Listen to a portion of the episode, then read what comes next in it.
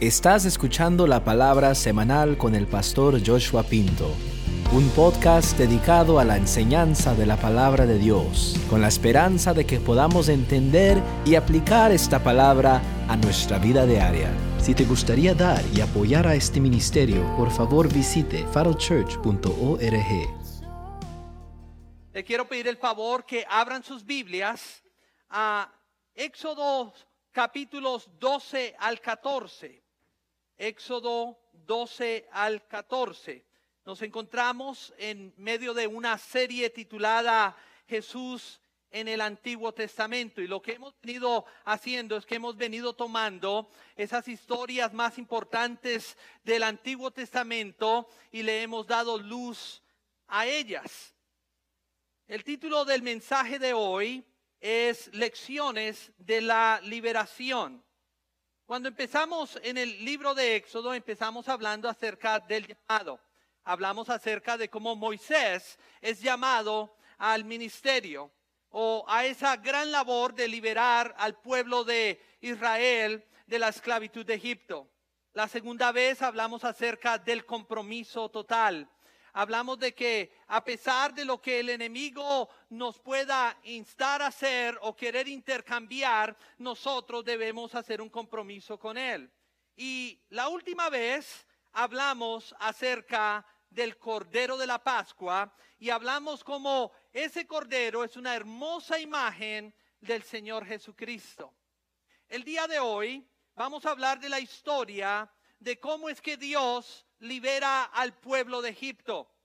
Pero esta no es solo una historia histórica sobre cómo Dios liberó a su pueblo, sino que también es una historia sobre lo que le sucede a cada hijo de Dios cuando es liberado de la esclavitud y el cautiverio del pecado.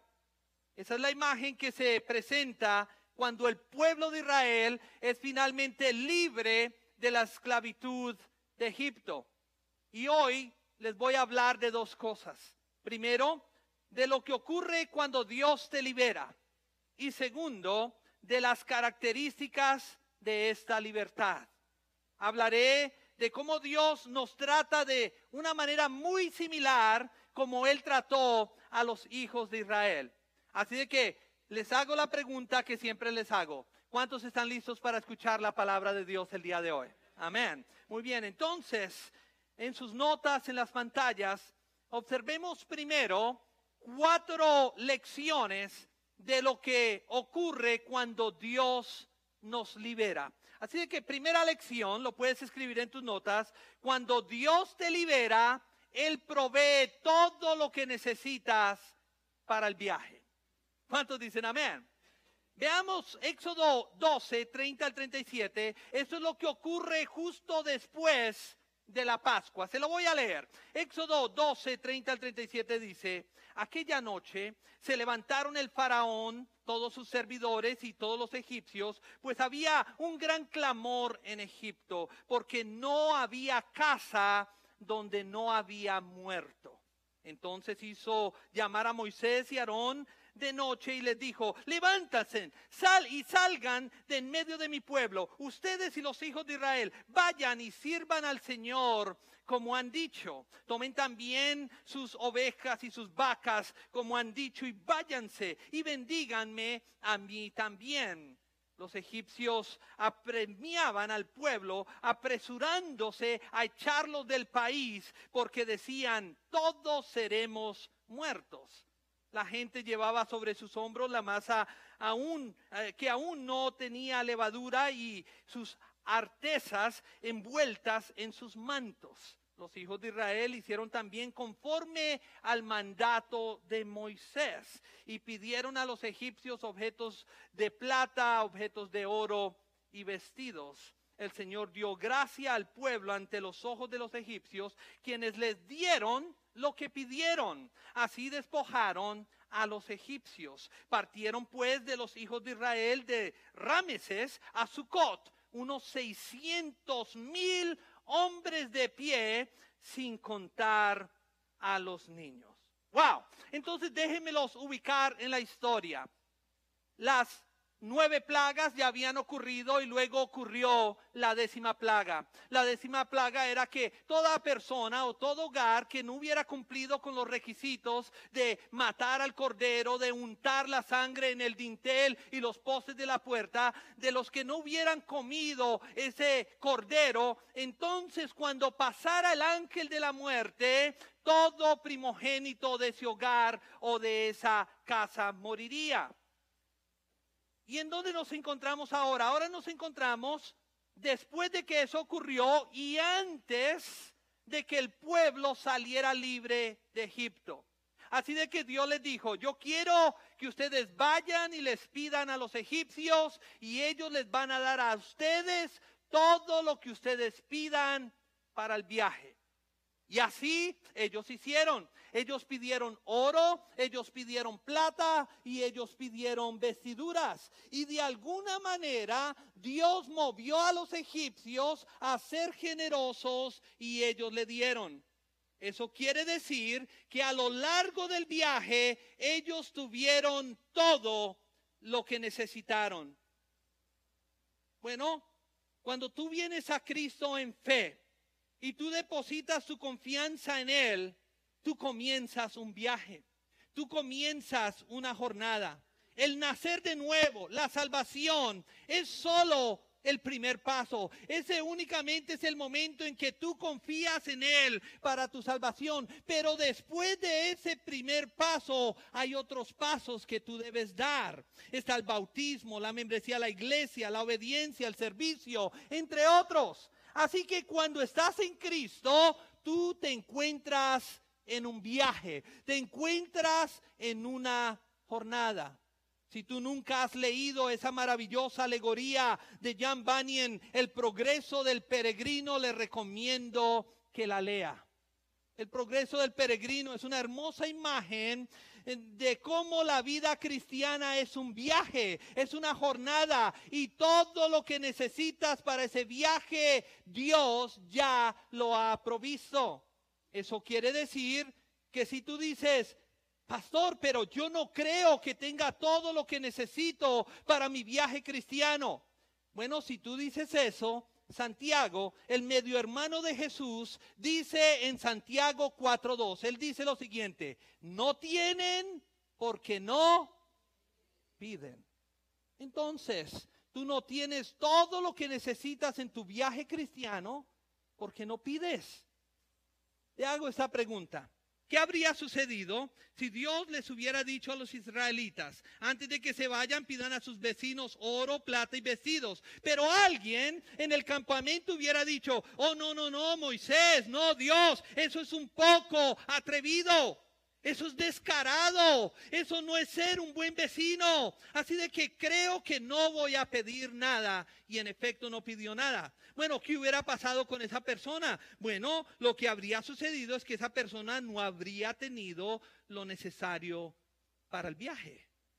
Iglesia, no tienes porque no pides. Escucha, si tú tienes necesidades en tu vida cristiana en este momento, Simplemente necesitas pedirle al Señor, quien es abundante en misericordia, y Él te dará todo lo que tú necesitas para tu viaje cristiano. ¿Cuántos dicen amén? Ahora, escuche bien. Amén. Démosle ese aplauso fuerte al Señor. Debes escuchar bien, porque Dios no te va a dar lo que tú quieras. Él te va a dar lo que tú necesitas cuando Dios te libera, Él provee todo lo que necesitas para el viaje. Segunda lección que aprendemos es que cuando Dios te libera, Él no usa atajos. La Biblia dice que había 600 mil hombres. Si nosotros le añadimos a eso mujeres y niños, las mejores estimaciones indican que habían tres millones de personas del pueblo de Israel moviéndose por el desierto, haciendo este viaje en esa jornada. Y ellos estaban dirigiendo hacia la tierra prometida. Les quiero leer lo que dice Éxodo 13, 17 al 18. Cuando el faraón dejó ir al pueblo, Dios no lo guió por el camino de la tierra de los filisteos, aunque era más corto, porque dijo el Señor, no sea que al enfrentarse con la guerra, el pueblo cambie de parecer y se vuelva a Egipto. Más bien, Dios hizo que el pueblo diera un rodeo por el camino del desierto hacia el mar rojo. Los hijos de Israel salieron de la tierra de Egipto armados. Bueno, como pueden ver en este mapa, la tierra prometida está en el lado eh, está en el lado oeste del mar Mediterráneo y obviamente la distancia más corta entre Rameses y la tierra prometida es eh, un viaje a lo largo de la costa del Mediterráneo. Se estima que incluso con una multitud de tres millones de personas, como máximo a ellos les hubiera llevado alrededor de tres semanas llegar desde Egipto a la tierra prometida. De hecho, creo que si nosotros hubiéramos planeado este viaje, nosotros lo hubiéramos hecho de esa manera. Nosotros hubiéramos tomado ese atajo. Pero Dios no usa atajos. Y aquí hay una lección espiritual. Todos nosotros queremos atajos. Nosotros queremos un cristianismo microondas. Nosotros queremos que simplemente nos arrodillemos, oremos y que el Señor nos responda de una. Lo queremos rápido, lo queremos ahora. Nosotros queremos madurez espiritual de la noche a la mañana. Pero Dios dice, no hay atajo hacia la madurez espiritual. A veces Dios nos lleva por una ruta sinuosa para llevarnos donde Él nos quiere llevar. La verdad es que no hay una píldora que tú te puedas tomar para alcanzar la madurez espiritual. La madurez espiritual requiere tiempo, constancia, continuidad y consistencia. Requiere tiempo de calidad en la palabra de Dios y oración día tras día. Lees tu palabra todos los días. Oras al Señor todos los días.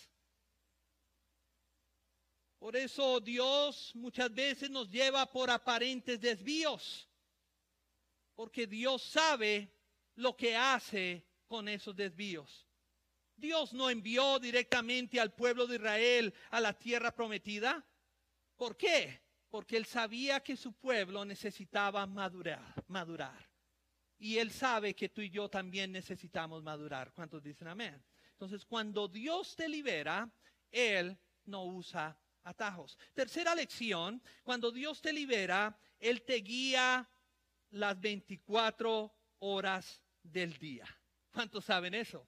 Mira lo que dice el versículo 20 y 22 al 22 de Éxodo 3. dice, salieron de Sucot y acamparon en Etam al borde del desierto. El Señor iba delante de ellos de día en una columna de nube para guiarlos por el camino y de noche en una columna de fuego para alumbrarles a fin de que pudieran caminar tanto de día como de noche. La columna de nube nunca se apartó de día de delante del pueblo ni la columna de fuego de noche. Yo he sido pastor y líder por mucho tiempo y estoy seguro de que Moisés y Aarón como líderes estaban pensando, bueno, quedamos libres. Ahora, ¿a dónde vamos? ¿Cuál es el siguiente paso? Queremos que todo esté planeado paso a paso. Queremos saber cuáles son los próximos 20, 30 pasos antes de decidir comprometernos con este viaje. Queremos saber a dónde vamos a terminar, cuánto tiempo va a llevar y cuánto nos va a costar. Pero Dios dijo, no, solo síganme, solo confíen en mí. Ellos quizás pensaron y dijeron, Dios, ¿qué quieres decir con solo confía en mí? Y Dios dijo, bueno, voy a enviarles una columna de nube durante el día y una columna de fuego durante la noche. Pero les pregunto, ¿qué es una columna de nube y una columna de fuego? Bueno, piensa en una columna, en una viga alta y, ancha y, larga, que durante el día es una nube.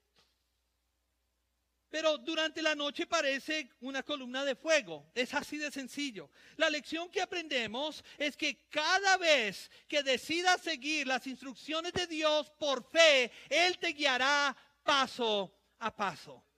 De hecho, puede que Dios no te diga exactamente cómo vas a llegar donde Él te está llevando. A veces Dios nos guía paso a paso y ni siquiera sabemos para dónde vamos. Solo podemos ver el siguiente paso. Lámpara es a mis pies tu palabra y lumbrera a mi camino. Él solo te da la suficiente luz para ver el siguiente paso a tomar. Dios nos guía día a día y hora tras, hora.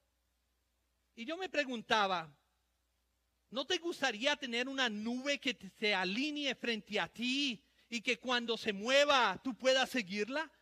Que cuando gire a la derecha, tú gires a la derecha. Que cuando gire a la izquierda, tú gires a la, a la izquierda. Y que por la noche te ilumine como un fuego. Y que cuando el fuego gire a la derecha, tú gires a la derecha. Que cuando el fuego siga recto, tú vayas recto. ¿No desearías poder seguir a Dios tan de cerca? Bueno, Tú y yo tenemos algo mucho mejor que eso. No es casualidad que en Hechos 2, el día de Pentecostés, la Biblia diga que hubo un sonido como un viento violento. Eso nos recuerda a una nube. Y luego dice que aparecieron lenguas como de fuego sobre las cabezas de los discípulos. Cree que, creo que Dios les estaba tratando de decir a los discípulos en ese día, escuchen y quizás a nosotros también. En el Antiguo Testamento ellos podían ser guiados por el clima, ellos podían ser guiados por el viento o la nube y tal vez por el fuego, pero ahora ustedes están a punto de recibir algo mucho más constante y confiable que eso. Y en efecto, el Espíritu Santo vino y llenó a los cristianos. Tú y yo tenemos algo mucho más confiable que una columna de fuego y una columna de nube. Nosotros tenemos al Espíritu Santo que habita en nosotros y nos guía de adentro hacia afuera. Jesús dijo que cuando el Espíritu Santo viniera, Él nos guiaría a toda verdad. Dios nos está guiando las 24 horas del día a través de su Santo Espíritu. Cuando Dios te libera, Él te guiará a las 24 horas del día. ¿Cuántos dicen amén? La cuarta lección que aprendemos es que cuando Dios te libera, Él te da instrucciones aparentemente confusas. Les leo los primeros tres versículos de Éxodo 14. Allá dice, el Señor habló a Moisés diciendo, di a los hijos de Israel que den vuelta y acampen cerca de Pijarihor, eh, entre Migdol y el mar, frente a Baal Zephon, acamparán en el lado opuesto junto al mar. Entonces el faraón dirá a los hijos de Israel, andan errantes por la tierra, el desierto les cierra el paso. Bueno, Déjame decirte lo que, lo confuso que fueron estas instrucciones. Ahí está el pueblo de Israel. Tres millones de ellos. Y cuando ellos salieron de Egipto, se, dijeron, se dirigieron hacia Sucot se, dirigieron hacia el sureste, como pueden ver en el mapa.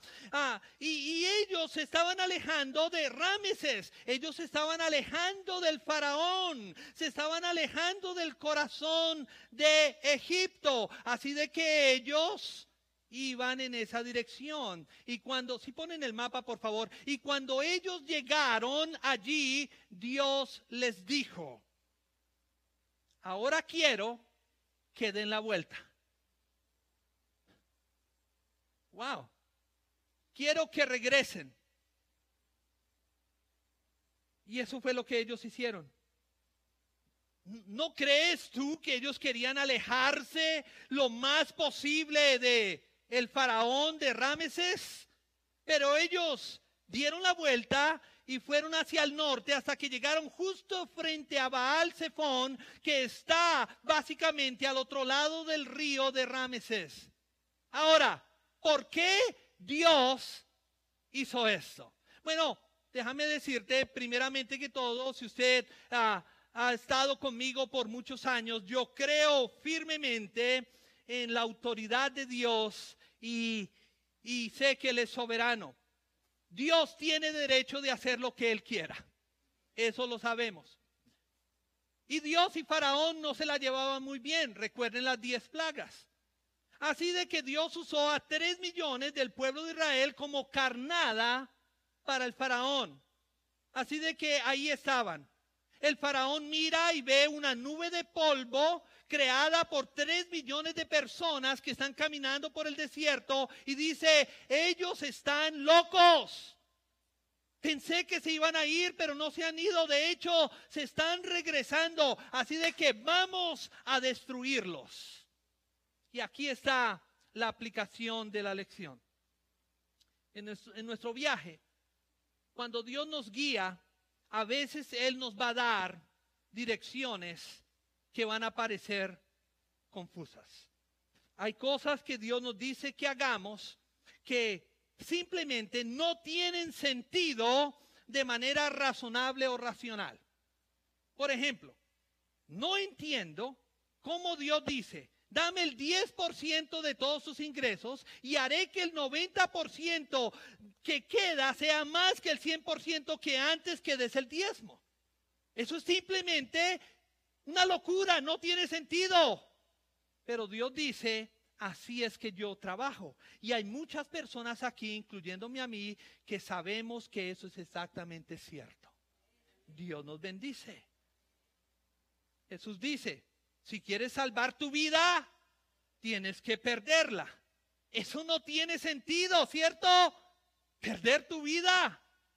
Él dice, si quieres ser exaltado, debes humillarte. Pero si te exaltas, serás humillado. Esas cosas no tienen sentido. Hay tantas instrucciones en el Nuevo Testamento que decimos, eso no tiene sentido, pero Dios siempre sabe lo que Él está haciendo.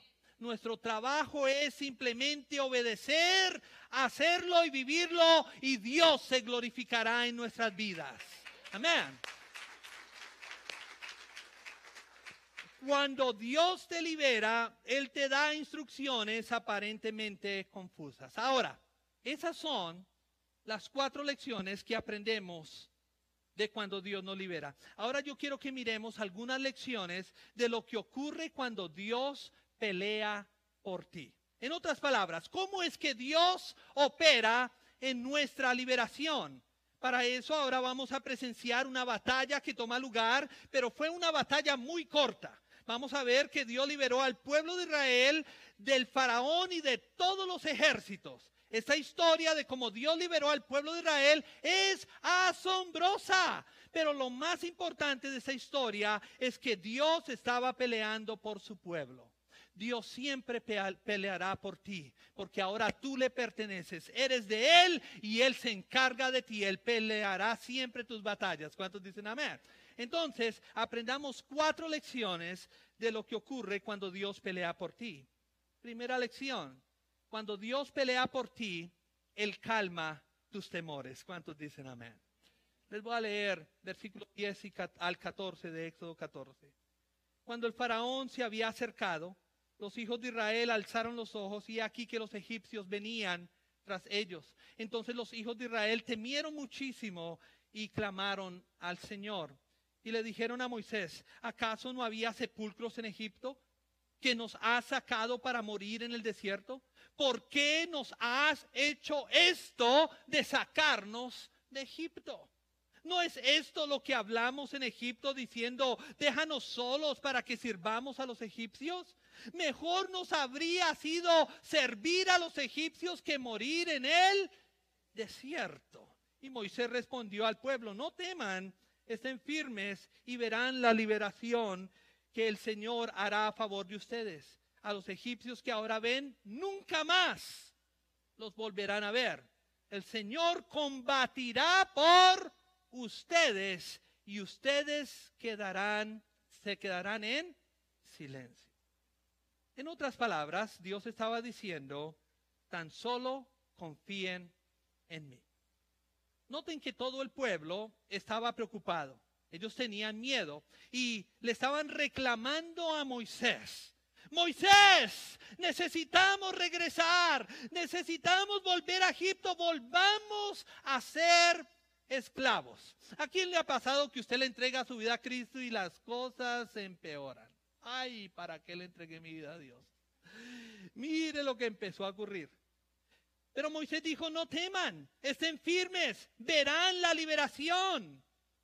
Lo que no leemos en el texto, pero obviamente está ahí, es que ante esas personas Moisés es un líder fuerte. Él dijo, no tengan miedo, todo estará bien, pero luego él se esconde detrás de una tienda o algo así y se arrodilla en oración y dice, oh Señor, ¿qué vamos a hacer ahora?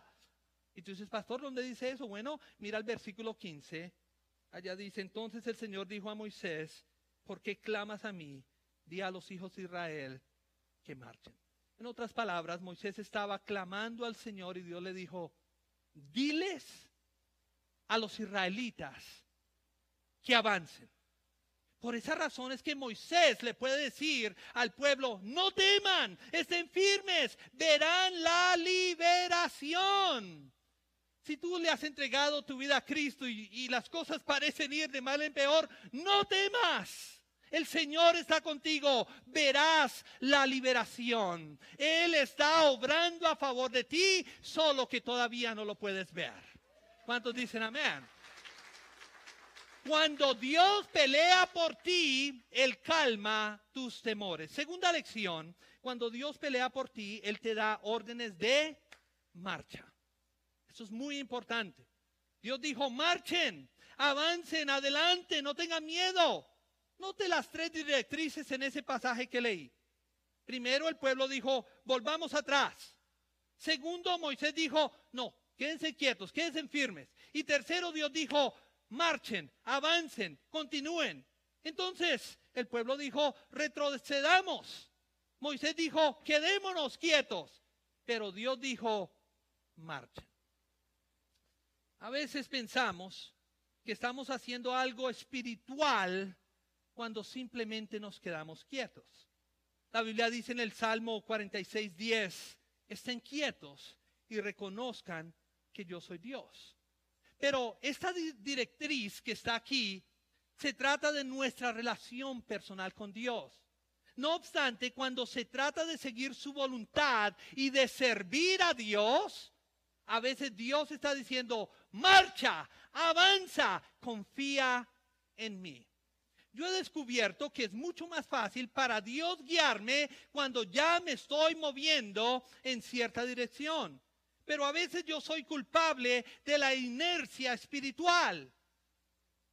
Un objeto en reposo tiende a permanecer en reposo hasta que se le aplique una fuerza externa, ¿cierto?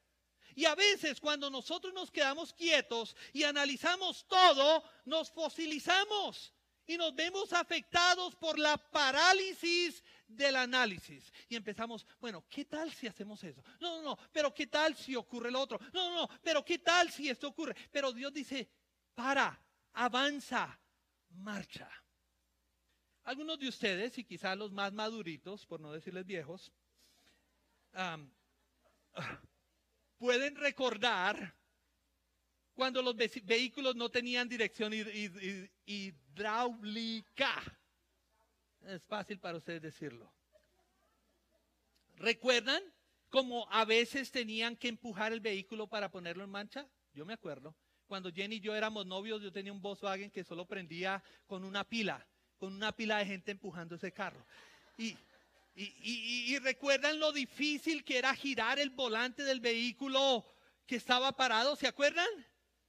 Pero cuando finalmente se, se hacía rodar ese vehículo, el volante finalmente se podía manipular mejor.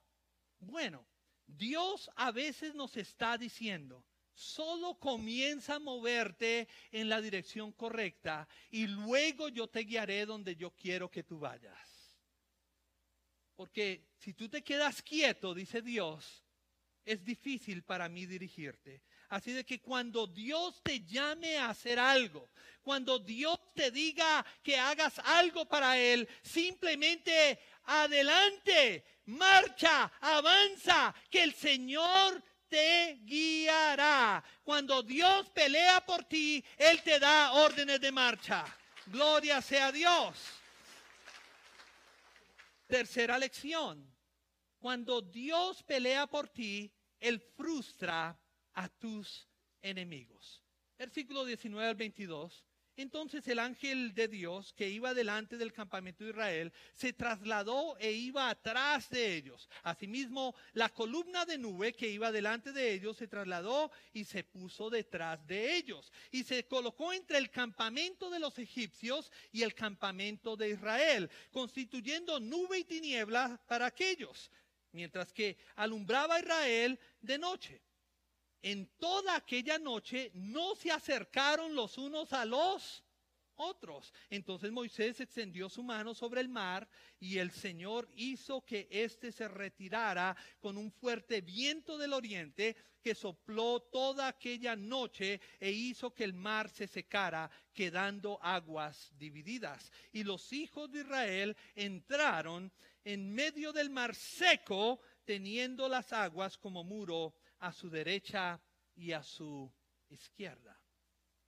Entonces, esa noche, cuando el pueblo de Israel estaba aterrorizado, Dios no solo les dijo, confíen en mí, ¿cierto? Él también les dijo, él, él, también estuvo activo, perdón, para proteger a su pueblo. Yo quiero que ustedes se imaginen esta imagen conmigo. Ahí está el pueblo de Israel, tres millones de personas con esta columna de nube y fuego frente a ellos que los dirigía. Y ahí van ellos. Pero de repente Dios mueve esa columna, columna hacia la parte de atrás, entre los que los perseguían los egipcios y los hebreos. Y ahora el lado egipcio está en tinieblas. Ellos no pueden ver nada. Y en el lado hebreo hay luz. Ellos pueden ver, ellos pueden avanzar. Bueno, déjenme decirles, cuando Pablo escribe sobre las características y calidad del Evangelio en 2 de Corintios 2, él llama al Evangelio un olor fragante. Y en 2 de Corintios 16, él dice que a los unos olor de muerte para muerte, mientras que a los otros olor de vida para vida. ¿No es sorprendente cómo Dios puede afectar a unas personas de una manera y a otros de otra manera? Es como el mismo sol en el cielo que endurece el barro, pero que también derrite el hielo. Por eso Dios en su carácter, para algunas personas es un Dios bravo, enojado, de ira, pero para nosotros o para otros que lo conocemos íntimamente, él es un Dios de justicia, pero también es un Dios de amor y de misericordia. Eso es lo que vemos, amén, amén. Eso es lo que vemos en esta columna. La columna fue oscuridad para algunos y luz para otros. Los egipcios estaban frustrados. Ellos no podían ver a través de la nube. Ellos quizás dijeron, ¿qué vamos a hacer? ¿Cómo los vamos a perseguir? ¿Cómo los vamos a matar? Mientras tanto, Dios estaba en el proceso de liberar al pueblo de Dios. Cuando Dios pelea por ti, Él frustra a tus enemigos. ¿Cuántos dicen amén? Amén. Cuarta lección. Cuando Dios pelea por ti, él convierte tus obstáculos en senderos. Entonces, Moisés toma la vara de Dios, la sostiene sobre el agua y el agua entonces se separa, se divide a ambos lados. Fue un milagro sobrenatural de Dios el agua se levantó a ambos lados y se hizo una autopista literalmente en medio del mar rojo. Creo que si usted hubiera estado allí esa noche y hubiera sido una persona del pueblo de Israel caminando por esa autopista del Mar Rojo, habría sido como pasar por un acuario gigantesco. Hubieras mirado a través del agua y hubieras visto a los peces nadando aquí y a los peces nadando allá. Fue asombroso. Ellos llegaron al otro lado en seco no con barro, en seco. ¿Y sabes qué sucedió? La mañana siguiente el faraón y todos los ejércitos vieron que los hijos de Israel, que el pueblo de Israel estaba al otro lado del Mar Rojo. Así que el faraón dijo, bueno, ataquemos. Por donde ellos pasaron, pasemos nosotros. Y ellos salieron por el mismo sendero ellos comenzaron a cruzar a través del Mar Rojo dividido y hay algo sorprendente que ocurre aquí. Éxodo 14, 25 dice, trabó las ruedas de sus carros de modo que se desplazaban pesadamente. En otras palabras, Dios estaba frustrando a los enemigos cuando ellos se adentraron en medio del Mar Rojo. Y me puedo imaginar que Moisés estaba al otro lado y estaba diciendo, Señor, Señor, nos liberaste. Ya pasamos tres, tres millones de nosotros, pero ahora ellos están siguiendo el mismo camino que tú nos dices para liberarnos. Y estoy seguro de que Dios le dijo, Moisés, ¿qué tienes en tu mano? Moisés tomó la vara de Dios, la sostuvo sobre el agua y ella se vino abajo y los enemigos del pueblo de Dios fueron destruidos. Cuando Dios pelea por ti, Él convierte tus obstáculos en senderos. ¿Cuántos dicen amén? Amén. Amén. Esas son las cuatro lecciones que aprendemos de cuando Dios pelea por ti. Mira, iglesia, hay una guerra espiritual a nuestro alrededor todo el tiempo. Y tú y yo seríamos tontos si intentamos pelear contra Satanás y sus demonios en nuestra propia fuerza. El Señor ha dicho, yo pelearé por ti, seré tu guardia, seré tu guía, seré tu fuerza. Mía es la batalla, dice el Señor. Así de que debemos dejar que el Señor pelee la batalla por nosotros. Nuestras batallas son sus batallas.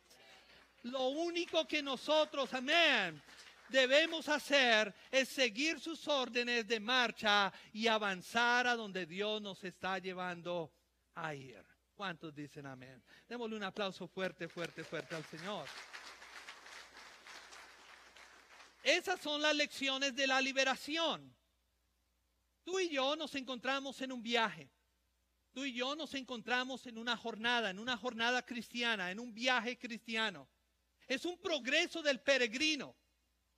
Y nuestro trabajo es simplemente seguir la luz que Dios nos ha dado. Lámpara es a mis pies tu palabra y lumbrera a mi camino.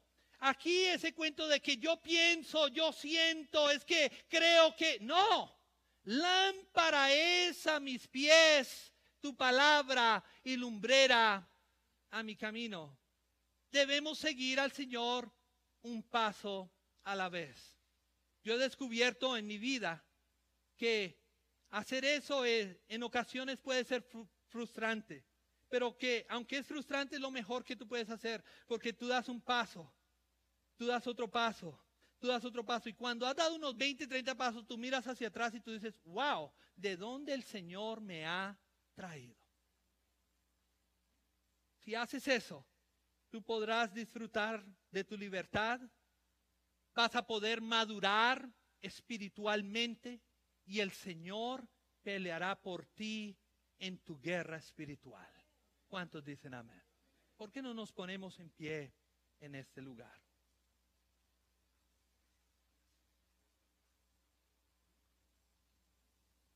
Si deseas, puedes cerrar tus ojos.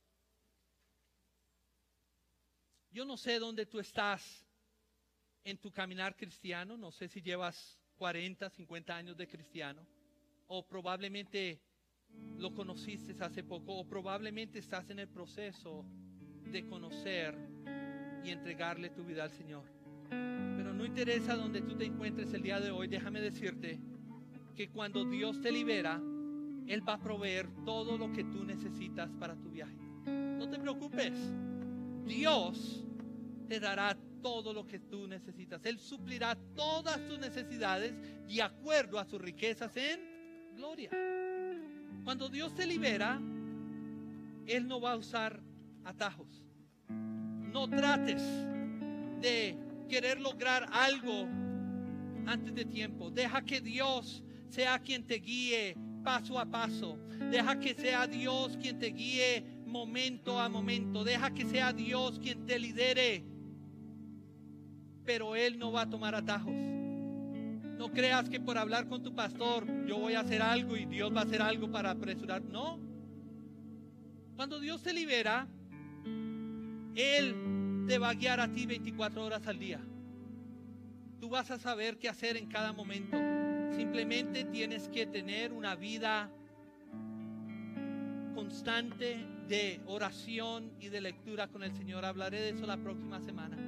Y el Señor te guiará a toda verdad. Cuando Dios te libera, Él te va a dar instrucciones que aparentemente van a ser confusas. Él te va a decir que hagas cosas que antes tú pensabas eran tontas y hasta quizás la criticabas de los cristianos. ¿Por qué los cristianos hacen eso? ¿Por qué los y luego el Señor te va a decir a ti que hagas esas cosas tontas y locas? Porque Dios a veces te va a pedir que hagas cosas que son aparentemente confusas. Y luego, cuando empieces a llegar a esa madurez espiritual,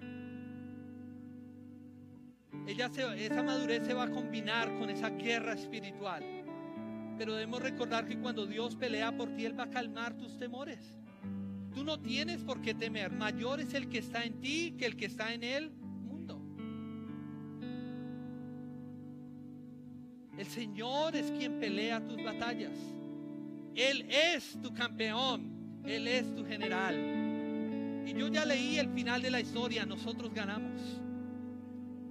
Él pelea por ti. Cuando Dios pelea por ti, Él te va a dar órdenes de marcha, Él te va a decir avanza. Un cristiano que no avanza es un cristiano carnal, inmaduro, un cristiano frustrado. Cuando el Señor pelea por ti, Él te va a decir avanza, no te quedes quieto, haz algo. Yo no te salvé únicamente para darte un seguro contra infiernos. Yo te salvé porque tengo un propósito contigo. Debes avanzar, debes seguir. Hay algo más para ti. Cuando Dios pelea por ti, Él va a frustrar a tus enemigos. Porque se van a levantar. ¿Quién tiene enemigos? Haga fila detrás de mí. Pero el Señor frustrará a todos tus enemigos. Gracias por escuchar. Suscríbete y no te pierdas el episodio de la próxima semana. Si deseas visitarnos, Faro Church se encuentra en 15 Spectrum Point Drive, Lake Forest, California. Nuestros servicios son todos los domingos a las 9 de la mañana. Si te gustaría dar y apoyar a este ministerio, por favor visite farochurch.org.